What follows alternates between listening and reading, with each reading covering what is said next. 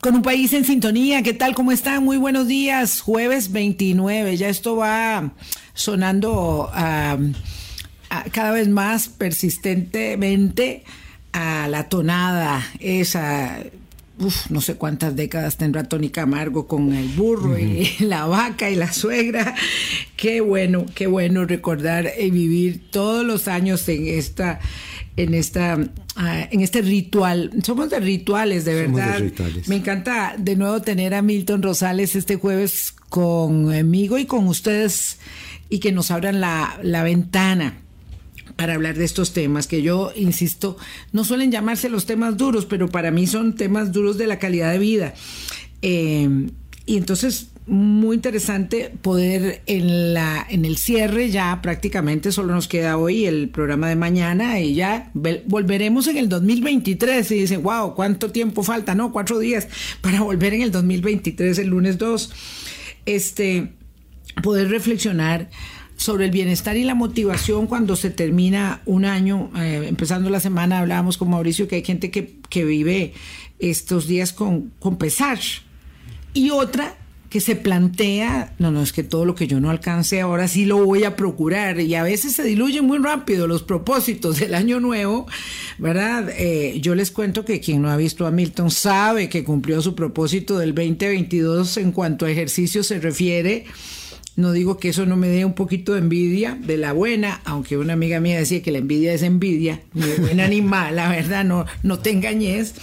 Pero lo cierto es que, eh, bueno, hay siempre la posibilidad de escribir la nueva hoja eh, en blanco y aunque el calendario sea algo fortuito, ¿verdad? Caprichoso, lo cierto es que es una posibilidad. Milton, buenos días, gracias. Buenos días, Vilma, muchísimas gracias por la invitación. Un saludo afectuoso a tu audiencia. Gracias. Hablar de bienestar para enfocar en el cierre del año la motivación necesaria para nuestras eh, metas, objetivos, es determinante. ¿Y qué quieres eh, plantearnos cuando hablas de bienestar? Siempre recuerdo cuando hablo de bienestar algo que, viví con, una señora, una clienta, que le pregunto, señor, ¿y su motivo de consulta? Me dice, vea, yo vengo aquí porque yo quiero ser feliz. Wow. yo le dije, vea. La puso. Sí, le dije, vea, qué tirada, porque eso no es posible, nadie puede ser feliz. Me dice, ¿cómo? Explíqueme. Y yo traté de decirle que se puede estar feliz, pero es que si no hubiera formas de contrastar, no podríamos apreciar. Hay un amigo mío que dice que no hay nada más feo que tres días bonitos seguidos. Y yo, creo que algo de razón tiene. Freud lo que decía es que si no hubiera displacer, moriríamos de confort. Entonces nosotros necesitamos días difíciles, días complicados, días donde la cuesta se pone empinada no existe... Tirada con esa, con esa afirmación. No existe la posibilidad de ser feliz, lo que existe es la posibilidad de estar feliz. Y ojalá lográramos estar felices mayor parte del tiempo. Y ahí hay algunas cosas, algunas consideraciones que a mí me gustaría proponer. Sin embargo, quiero decir que he estado aprendiendo recientemente el cuidado que hay que tener con eso edad listas, ¿verdad? Los 10 pasos para que usted alcance el éxito las siete fórmulas que le permitirán tener... sí aportan, algo dan, pero es que siendo cada uno, cada quien, lo que para uno es un remedio, para otro puede ser un veneno. Pero podemos hablar de bienestar. Estar bien. Estar bien. Estar bien y ojalá la mayor parte del tiempo posible. El tema del bienestar últimamente se ha vuelto un tema académico que ha tenido mucha discusión en, las universidades más importantes de la Ivy League. Hay cátedras de bienestar. Yo he estado revisando algunos apuntes y he querido hacer mi propio aporte. Y yo quisiera iniciar planteando que para mí no hay bienestar si no hay gratitud, si no hay disposición apreciativa si no hay agradecimiento, si no sé valorar lo que hay a mi alrededor. Eh, no sé, hay, personas que realmente son muy ingratas, no sé si te ha pasado, pero no logras quedarles bien de ninguna manera. Eh, pero el problema de ellos no somos los demás, son ellos mismos, ¿verdad? Para mí la gratitud establece una diferencia enorme en las relaciones, en los vínculos, y deberíamos practicar la gratitud en términos de reconocer a los demás. Mira, muchísimas gracias, aprecio lo que hiciste por mí. Eh, Qué bueno que te tomaste el, tiempo de invitarme. Es que a vos alguien te invita a tu casa, Vilma, y ha preparado café, ha ido a la panadería a comprar gatos, este, procuró tener la casa ordenada y limpia. Tal vez dejó el perro en el patio y todo porque vos llegás. Y a veces no llegamos con una disposición apreciativa, ¿verdad? Sino con una disposición crítica. Dice, tan bonito que le quedó todo, dice pero no viste la cocina. Toda llena de grasa. Qué peca. Eh, eh, eso es muy ingrato porque no vamos a en ningún momento a sentirnos bien en ninguna parte ni con nadie. Para mí la gratitud es definitiva, es distintiva. Me, encanta esta semana de palabras. Esta semana ha sido de palabras. Y esto eh, de agregar la gratitud y de afirmar y de recordarnos de que no hay bienestar sin gratitud es, es muy hermoso porque primero no podemos dar nada por sentado. Nadie tiene obligación de... Nadie. Porque además, eh, me acuerdo mi queridísimo amigo Boris que decía, mira, que él es que es muy merecido. O sea, este cree que, que es que se lo merece todo. O sea, todo el mundo tiene que servirle, todo el mundo tiene que darle, todo el mundo, bueno, una cosa que, que es... Eh, nadie quiere, nadie quiere servirle ni darle, pero bueno, finalmente eh, eh, hay, cosas, hay en las relaciones interpersonales que son tan complejas algunos eh, gestos que van como de la mano de la obligación y, no se disfrutan, pero la gratitud es hermosa, es, es, otra palabra musical también, incluso como la resiliencia que estuvimos viendo esta semana. Es una condición que me predispone a agradecer algo que me das que no tenías obligación. En realidad no tenías obligación ni de invitarme, ni de comprar los gatos, ni de tener café, ni de limpiar la casa, ni de poner la música de la Navidad que me fascina. Este, pero lo hiciste y lo hiciste para mí. Entonces, ese, ese acto de retribución que yo voy a tener implica que reconozco que reconozco lo que estás haciendo por mí, para mí. Eh, y me parece que es grandioso en los pequeños detalles de, los días y, en la digamos, en, la en, el consecutivo de lo que marcan nuestras relaciones, sobre todo con la familia, mm. ¿verdad? Deberíamos tener la capacidad de renovar nuestros eh, lazos de gratitud y no dar por sentado todo lo que tenemos con la familia. Mira, ah, usaste una palabra que quisiera rescatar, reconocimiento. Hoy se está hablando mucho en el mundo corporativo de la renuncia silenciosa. Ah, sí. Y la, la renuncia silenciosa es una actitud que ejercen algunos miembros del personal en donde hacen el mínimo y a mí me han preguntado, ¿cómo hacemos para que la gente no tenga esa actitud? Y mi pregunta suele ser, ¿cuánto reconocimiento usted les da? Porque hoy sabemos que la gente de alto rendimiento no funciona por remuneración, funciona por reconocimiento, que le dicen, mira, excelente tu trabajo, estoy muy satisfecho de que vos seas parte de nuestro equipo, muchísimas gracias, pero no lo practicamos y la gente vive ayuna de reconocimiento. El momento en que le decimos a uno de nuestros hijos, papito, muchísimas gracias por recoger las cacas de los perros y las hojas del patio. Vieras cómo te lo agradezco. Ese chiquillo mañana lo vuelve a hacer sin que se lo pidamos. Pero generalmente lo que buscamos es lo que falta y no lo que hay. Sí, recogiste las hojas, pero se te olvidó lo de los perros.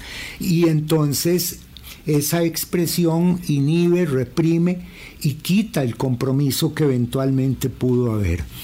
Hay organizaciones donde han hecho de la gratitud y del reconocimiento una moneda de transacción diaria y vos ves cómo se amalgaman como equipos y cómo producen y cómo son realidades diferentes. ¿Cuándo fue, preguntaría yo, la última vez que le diste gracias a tu esposa, a tu esposo, a tus hijos, a tus hijas por estar ahí, por ser parte de tu familia, por ese abrazo que te dan en las mañanas? Eh, pocos lo hacemos. No, e, eso de gente que, que, tiene, cree en el merecimiento nos está causando mucho daño a nivel familiar, a nivel grupal, a nivel laboral. Sí, yo creo que es una constante que en la que debiéramos fijarnos en las relaciones, eh, sobre todo en las más cercanas, ¿verdad?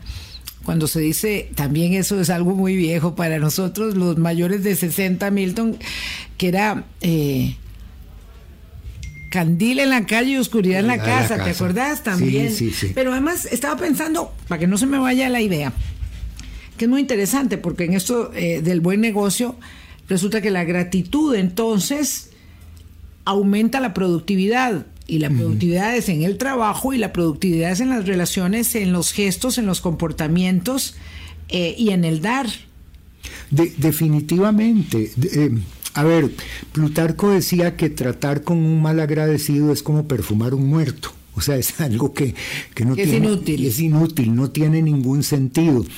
Eh, y efectivamente muchas veces ponemos una cena, ponemos un almuerzo, pasamos toda la mañana cortando cebolla, huesando el pollo y la gente se sienta y dice, mira, ¿no sentís que esto le falta un poquitito de sal? Dice que no.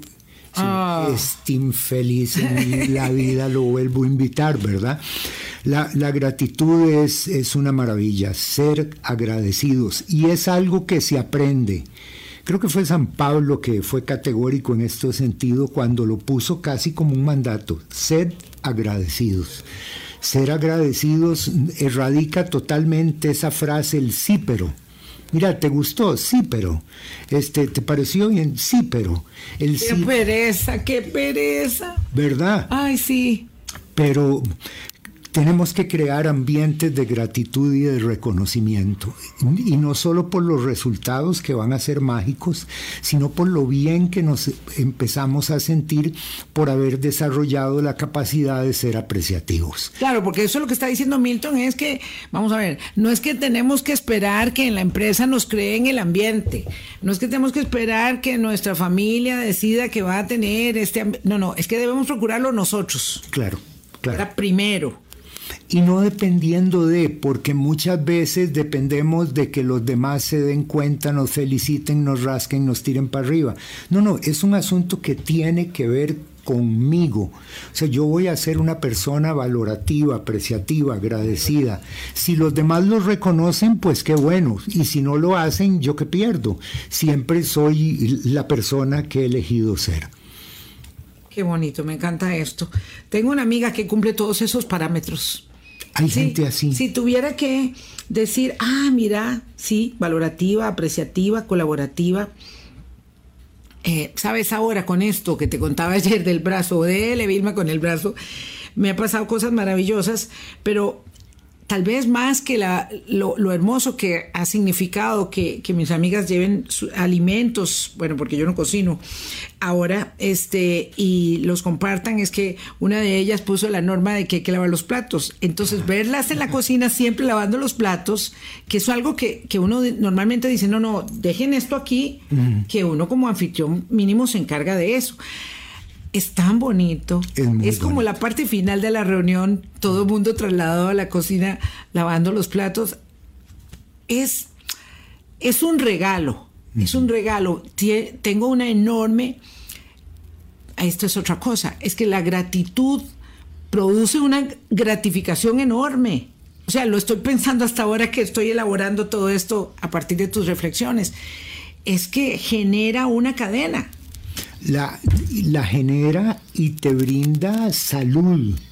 Eh, yo decía en una oportunidad que me invitaron a, algún medio que la cura contra el insomnio es la gratitud, porque generalmente nosotros, bueno, no todos, pero el ser humano promedio necesita de 20 a 25 minutos en reposo para entrar en Ajá. sueño. Sí, sí. Aunque hay gente que, que, pone la cabeza en la almohada y se Y mueren, ronca se ya. descabecen. Dichosos, pero son la minoría. Pero los demás, en esos 20, 25 minutos, empezamos a cavilar. Mira, dejé la bandeja de entrada llena, no mandé la propuesta que ella, mañana tengo que ir a pagar la luz. Nos dan las 4 de la mañana contando zancudos. Pero si ese tiempo lo usáramos para agradecer, ¿a, quién le agradezcamos? A, Tatica, Dios, a Mahoma, ya ve a quien nos dé la gana. Eh, Agradezco que hoy hubo pan tostado, hubo queso, hubo café con leche. Agradezco que hoy los perrillos temprano llegaron a subirse a la cama y a saludar. Agradezco y todas las cosas buenas que nos pasaron en el día, yo le garantizo que va a tener un sueño reparador.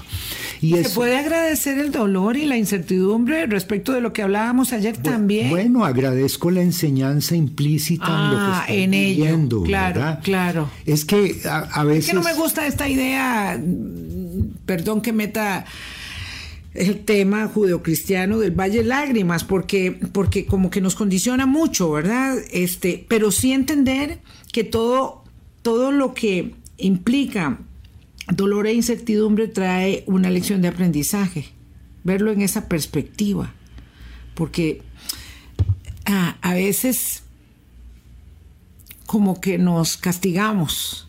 Es que por mucho tiempo hubo grupos que usufructuaron las escrituras y nos vendieron la idea del, castigo, pero uh, en un acercamiento justo a lo que realmente enseñan, vemos una experiencia muy jubilosa, muy alegre, muy divertida. Eh, sí, hay, hay momentos tristes porque la vida es como es, pero la experiencia de vida de una persona que tiene fe, es, una experiencia gratificante también, sin lugar a duda. ¿Cómo a, a, partir de entender este concepto del bienestar, de la gratitud, del reconocimiento, del, de escoger ser valorativo, ser apreciativo. Me encanta eso de escoger ser una persona apreciativa y no ser un crítico gratuito de, opiniones que nadie le está pidiendo a uno. Y me refiero a esto a, las relaciones interpersonales, a eso me refiero. Eh, ¿Cómo a partir de ello eh, construyo mi pequeño gran proyecto, porque es mío, eh, de motivación, de, motivación para, para empezar un nuevo ciclo cuando uno cumple años, ¿verdad? Que es importante en su, en su vida, en su hoja de vida, como cuando se termina un año, como cuando vamos a un momento de inflexión, un, un matrimonio, un divorcio también, una graduación. Todos esos son como momentos en que uno puede escribir una nueva hoja, ¿verdad? Entonces, es, bueno, esta, esta circunstancia del nuevo calendario siempre nos va conduciendo hacia esa posibilidad. ¿Cómo construir la motivación necesaria para esas metas? Sobre todo cuando nos planteamos ser personas inconstantes que tienen muchas ideas para empezar y terminar y empezar un año. Eh, pero poca, poca constancia. Ya venimos. Hablando claro. Colombia. Con un país en sintonía. Gracias por hacer parte de nuestro Hablando Claro este jueves. Estamos en ediciones pregrabadas. Qué rico. Espero que ustedes estén pasando unos días plácidos. Eh, el ocio, por cierto, voy a meter esta cuña antes de, llegar a hablar de la motivación. El ocio. Eh, es que una cosa, no sé si hay una, una forma, pero te pido que lo aclares. Eh, esto de ver, no estás haciendo nada, pero este, es, esta posibilidad del ocio, de la recarga de las baterías, em, de cómo nutrirnos a partir de dejar a un lado por unos días, por unas horas, esas obligaciones de todo, de, la cotidianeidad, que son las del trabajo, ¿verdad? Para enfocarnos en el descanso, en compartir, en, en, lo que queramos hacer fuera de la rigurosidad y de la vertiginosidad de cada día laboral, este, cuánto construye y cuán importante es. A veces no tenemos claro esto del ocio. Es que, a ver, el maestro Castanedo decía que la vida, eh, los días tienen 24 horas, 8 para dormir, 8 para trabajar y 8 para disfrutar. Y yo creo que hay que hacer el mejor esfuerzo porque así sea. Eh, no lo logramos siempre, pero tenerlo como una meta, porque nosotros a la vida no solo vinimos a, a producir, vinimos a vivir, vinimos a disfrutar, y ahí el ocio es un elemento determinante. También es ocio cuando las personas en estos días, eh, y, es una constante, porque estamos en días de descanso, pero además está la, el verano, eh, quieren reparar sus casas, quieren pintar las casas, quieren hacer el nuevo jardín y están trabajando en, en, el disfrute de, de su ocio. Ese, ocio se ha denominado ocio creativo y es absolutamente necesario, porque ocio no es únicamente estar rascándose el ombligo y viendo para el techo. Podemos en tiempos de ocio tener un hobby, este, pasar con una persona, tener una conversación amena, ocio creativo. Me gusta muchísimo esa frase. Exacto, sí, a mí me encanta ver a todas las personas que pintando las rejas, caminando y están las reparaciones en proceso. Es el momento además de brindarle atención a ese castillo propio que es el hogar, ah. ¿verdad? Entonces está la gente eh, enfocada mucho en eso, tanto como las posibilidades de leer, a, mí me encanta saber que no tengo que trabajar o cuando voy a viajar saber que tengo un libro entre manos, porque casi siempre tengo que leer cosas que tienen que ver con mi trabajo y saber que tengo un libro que tiene mucho de gratificante y de descubrimiento y meterme en él y decir, wow, este es mi tiempo, mi tiempo con este libro para descubrir qué me tiene para mí, qué, qué me regala eso me parece que es maravilloso, tener esas, esa posibilidad. Igual pasa con el disfrute. Hay que ir incluso el primero de enero a buscar la Santa Lucía. Eh, qué rico, qué rico todo eso, ¿verdad? Este, tenemos muchos em, rituales que son significativos. Eh, y el ritual de despedir el año, antes de todo esto de hablar de la motivación, el ritual de despedir el año el ritual de ir este, a buscar la Santa Lucía, después uno la pierde. Mi amor tengo una bolsilla y la procura en la billetera y al, otro tiempo ya no sabe qué hizo con ella, pero era el ritual del momento. Hay quienes le ponen mucho énfasis al este de darle la vuelta. Tengo un amigo eh, que le encanta viajar y va con la valija y le da la vuelta al barrio. sí, le da la vuelta al barrio, ¿verdad? Bueno, en fin, hay muchas cosas. Los rituales, ¿por qué son tan determinantes? ¿Por qué nos unen y nos afirman? Nos dan seguridad, es un ah. asunto eh, hasta antropológico. Todas las culturas de todos los tiempos han tenido rituales, porque les dan anclaje, les dan pertenencia. Los rituales son sumamente importantes. Ahora tenemos que asegurarnos que son rituales que hemos escogido y no que nos han impuesto porque mm. cuando son rituales impuestos, entonces ahí hay una forma de imposición y, y, sometimiento. En cambio, el ritual escogido me da afiliación, me da pertenencia, pero los rituales son importantísimos.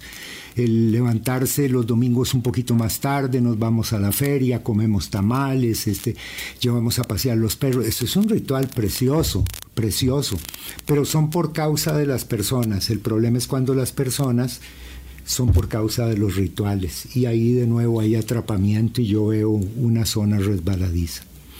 ¿Cómo es de complejo, verdad? Afirmar la independencia de cada uno, ¿verdad?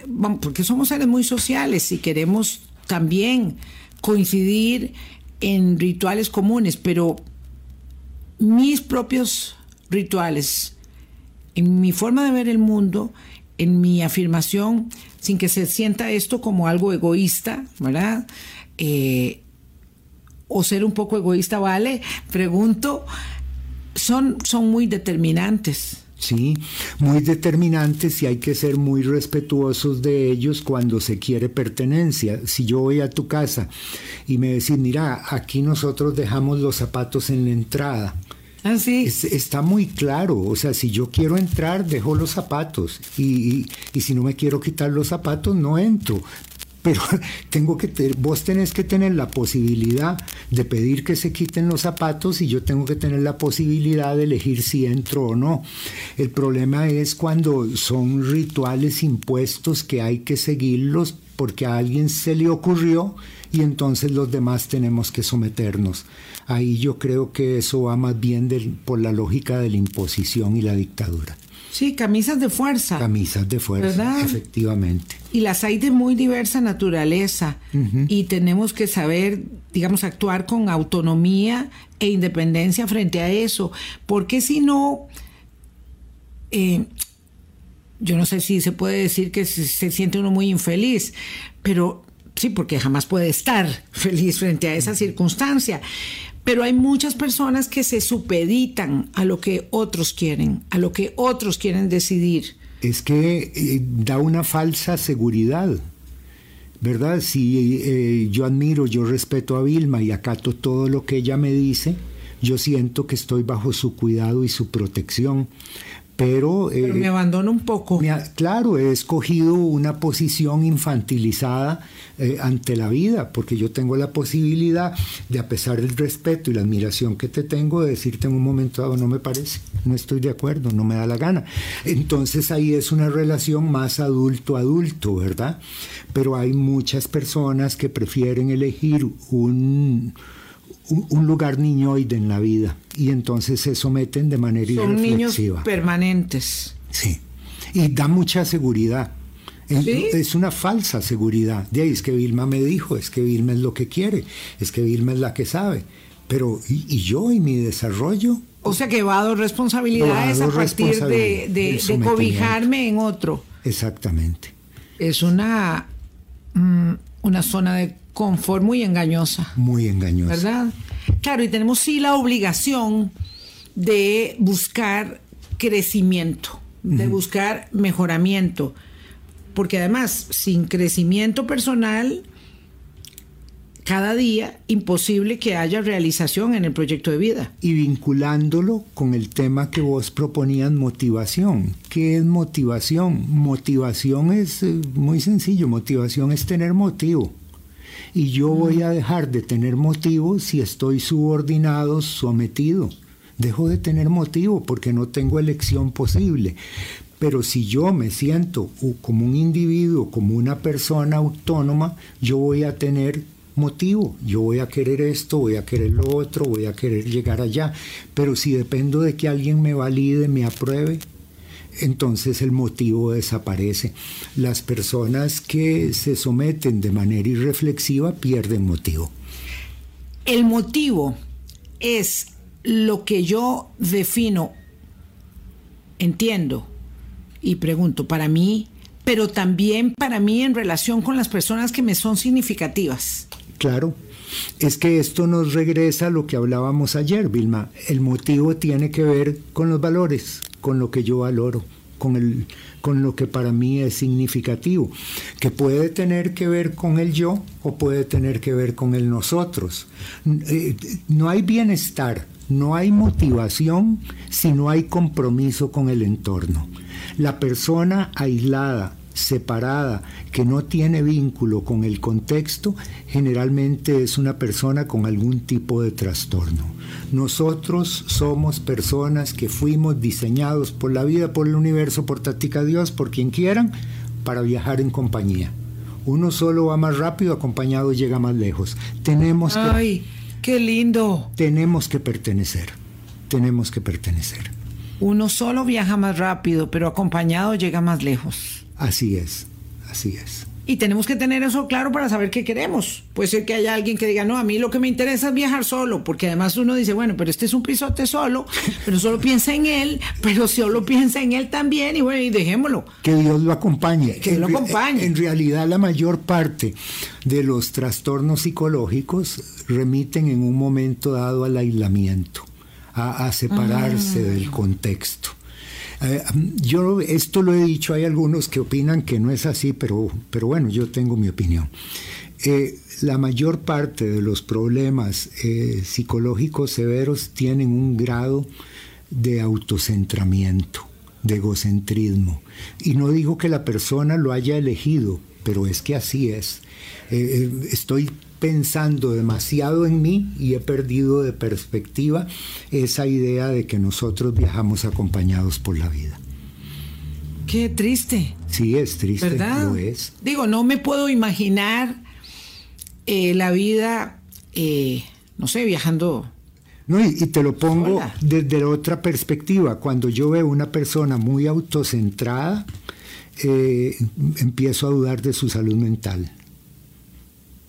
Es que, vamos, el punto es el equilibrio. Es, ¿Cómo me centro en mí lo suficiente para quererme, cuidarme, para estar bien? ¿Y cuánto debo eh, en función, en virtud de los demás, ¿verdad? Estar y ser.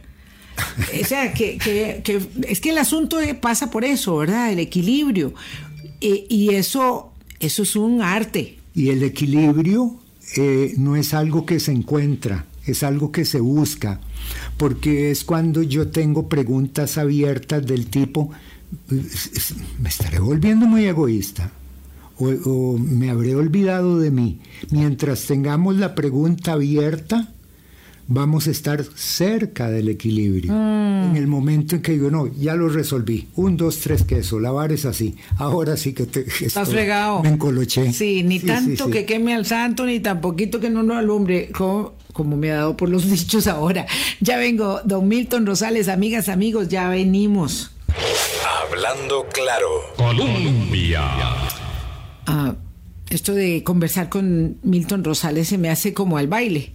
Como, como, eh, como, sí, como el paso, como eh, muy bonito poder compartir y al mismo tiempo me siento como en una consulta abierta también, como que el privilegio de estar consultando cosas que, que me asaltan en la curiosidad, porque además, no importa cuántos años tengamos, el, la búsqueda del crecimiento y del equilibrio me parece que siempre es, eh, debiera ser un propósito. Y buscando eh, la motivación necesaria para emprender un nuevo, un nuevo año, un nuevo ciclo, un nuevo eh, calendario, me gustaría que pudieras aportarnos entonces cómo podemos construir esa, esa hoja, siendo que se trata sin recetas de algo para cada quien, pero que algunas luces pueden ayudarnos a orientar el camino. A mí me gustaría mencionar un par de cositas. Una es que, a ver, eh, es, es, importante tener compromiso con el cambio. La vida es dinámica. Hace muchos años, parece que trajeron al doctor Piaget a la UCR y alguien le preguntó, le doctor Piaget, eh, experto pedagogo. ¿Qué es inteligencia? Y él dijo, inteligencia es habilidad adaptativa. Y esa respuesta a mí me parece súper precisa, porque la vida no se acomoda a nadie. Es uno el que tiene que ver cómo le encuentra, dicen en mi pueblo, el caido de ver cómo le agarramos el toque, dirían mis sobrinos.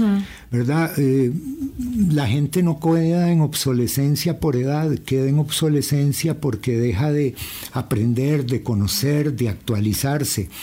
Y si queremos que el año sea bonito, yo creo que tenemos que estar abiertos a, a que la vida nos sorprenda, que la vida nos maraville, yo creo que podemos tener muy claros nuestros objetivos, nuestras metas, pero quizá en el proceso se requerirá hacer ajustes, se requerirá eh, desenrumbar las cosas, porque la vida eh, no se acomoda a nuestra agenda, somos nosotros los que tenemos que ver. Ahí tenemos que ser flexibles eh, y no permitir que la frustración nos gane, porque las cosas no salen, que era lo que te contaba eh, este, en estas horas, eh, no salen como, de acuerdo como uno lo, lo planea y como uno lo quiere, por mucho que lo haya anhelado, a veces las cosas no salen así. Y entonces, claro, viene eh, la frustración. Yo nunca puedo, a mí no me salen las cosas, yo no sé por qué me pasa esto a mí. Eh, siempre que tengo una buena idea, siempre que tengo un buen propósito, resulta que no. Y tiene uno todas esas, ah, todas esas piedras en el camino que, que a veces son, eh, este, digamos, construidas a partir de la frustración. Fíjate que uno, todos los seres humanos anhelamos grados altos de control, de certeza, de predicción. Pero podemos contratar al mejor economista, podemos leer el libro las megatendencias, podemos preguntarle al profeta del barrio y no las van a pegar todas, todas, todo el tiempo. Hay cosas que eh, no, puede, no pueden ser presupuestadas porque fue algo sorprendente. La pandemia debió habernos enseñado eso. La guerra de Ucrania, la crisis de los contenedores, la desaceleración de la economía, fueron situaciones de un momento a otro. ¿Y qué tocó?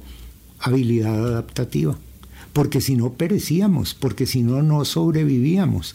Yo espero que el año que estamos por inaugurar sea plácido, tranquilo, pero puede ser que no lo sea. No tenemos ninguna certeza de que eso va a ser así. Y, y si estamos convencidos de que la vida se va a alinear para que yo alcance todas mis metas, puedo matricularme con la frustración. Compromiso con el cambio, habilidad adaptativa, es importante para ser una estar motivado. Sí, porque además si me frustro, que, que, que, bueno, vamos a ver, uno tiene derecho a que se le caiga el moco y que se sienta, digamos, un poco desolado de cara a sus metas y a sus propósitos. Pero si me frustro, me estaciono yo tengo esta, esta idea de que uno cada vez que se estaciona va a retroceder, porque el mundo va a seguir avanzando, avanzando, y si yo estoy estacionado voy como una de esas eh, bandas que van avanzando y yo, y yo no avanzo, y yo no avanzo sobre, sobre mis metas y planes. Y alguien dirá, ¿y para qué estar entonces buscando tanta meta y tanto plan si, si a la hora de llegada el, las cosas son muy difíciles? No, eh, ya lo hemos reconocido, ¿verdad? La vida a veces este, juega a nuestro favor y a veces juega en contra, pero también depende mucho de no solo de las cosas como son, sino del significado que le demos. Eh, una vez conversábamos que un partido termina uno a uno, la mitad del estadio sale llorando porque no les pudimos ganar y la otra sale celebrando que les empatamos y el resultado fue uno a uno. La libertad mayor que tiene un ser humano es la libertad de asignar significados a lo que sucede y a veces asignamos significados dramáticos, trágicos, o a veces asignamos significados de reto, de desafío. Yo soy dueño de mis significados. ¿Qué significado le doy a esto? Claro, que todos vamos a necesitar elaborar duelos, ya lo reconocimos ayer, pero que no me puedo quedar parqueado ahí Digo, no me puedo quedar parqueado ahí, no me puedo quedar en una práctica eterna de masoquismo recreativo que no me salió, no me funcionó, la vida me lleva a la contraria. No, es cierto, mañana vuelve a amanecer. Y recuerdo aquí una frase hermosa de Jacques Sagot, dice que el ser humano es fenixológico.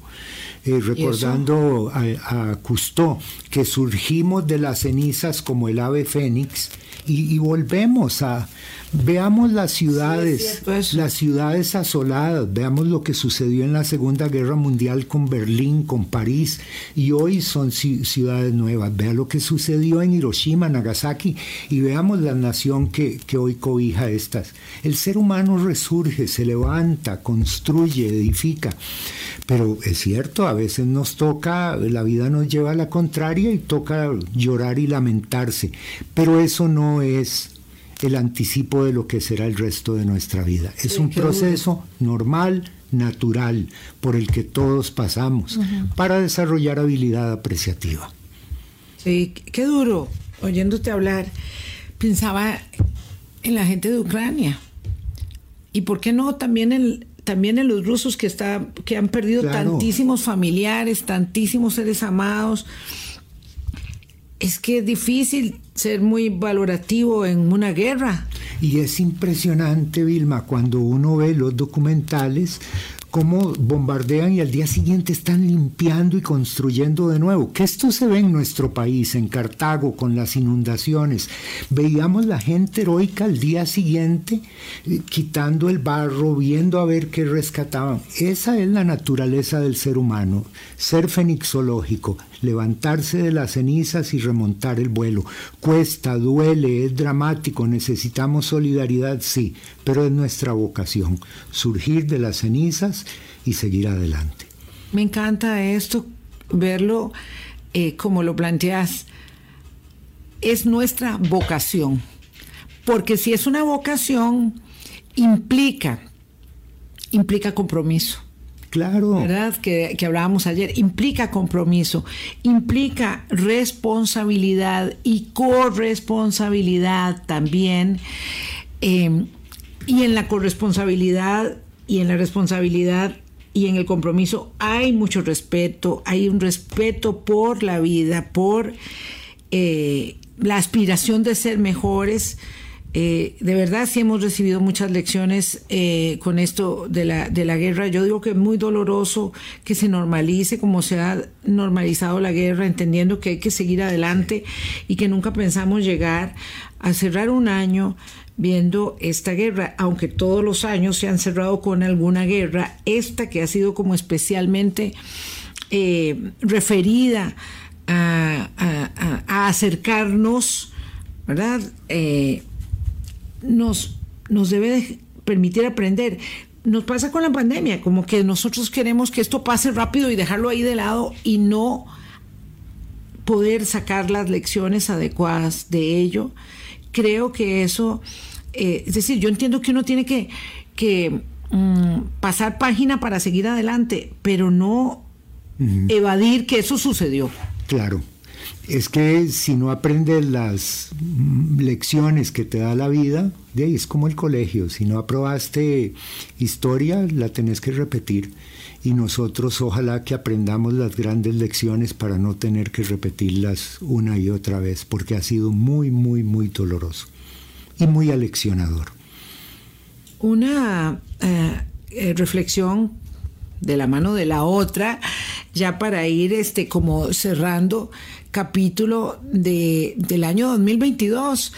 Mm, los economistas dicen que el año 2022, bueno, y la realidad nos enseña, fue un año desafiante, pero que tristemente el 23 no va a ser mejor en términos de la situación de la economía que marca tanto los derroteros em, de, los proyectos eh, sociales, personales, todos los proyectos van ahí pero no es lo único. Entonces, ¿cómo nos procuramos una, motivación para, para, el año que inicia sabiendo que será un año también desafiante? Eh, voy a reiterar, tenga motivo, tenga motivo, escoja aquello que usted realmente valora, es lo que le va a mantener enfocado. Yo tengo muchas razones de vivir con guerra o sin guerra porque amo profundamente mi pareja, mi familia, mis perros, este, amo mis, mi trabajo. Tus circunstancias. circunstancias. Ahí yo tengo motivo para levantarme con pandemia o sin pandemia, con guerra o sin guerra y darle la cara a la vida. Cuando tenemos valores claros, motivos definidos, eh, sacamos coraje de algún lado, pero echamos para adelante. Sí, yo creo que es tener esto como la claridad de que mm, todos tenemos un propósito. Y si no lo tenemos claro, debemos clarificarnos un propósito, ¿verdad? Porque además constituimos en nuestra propia eh, vivencia un legado. Entonces, a mí me parece hermoso, ¿verdad?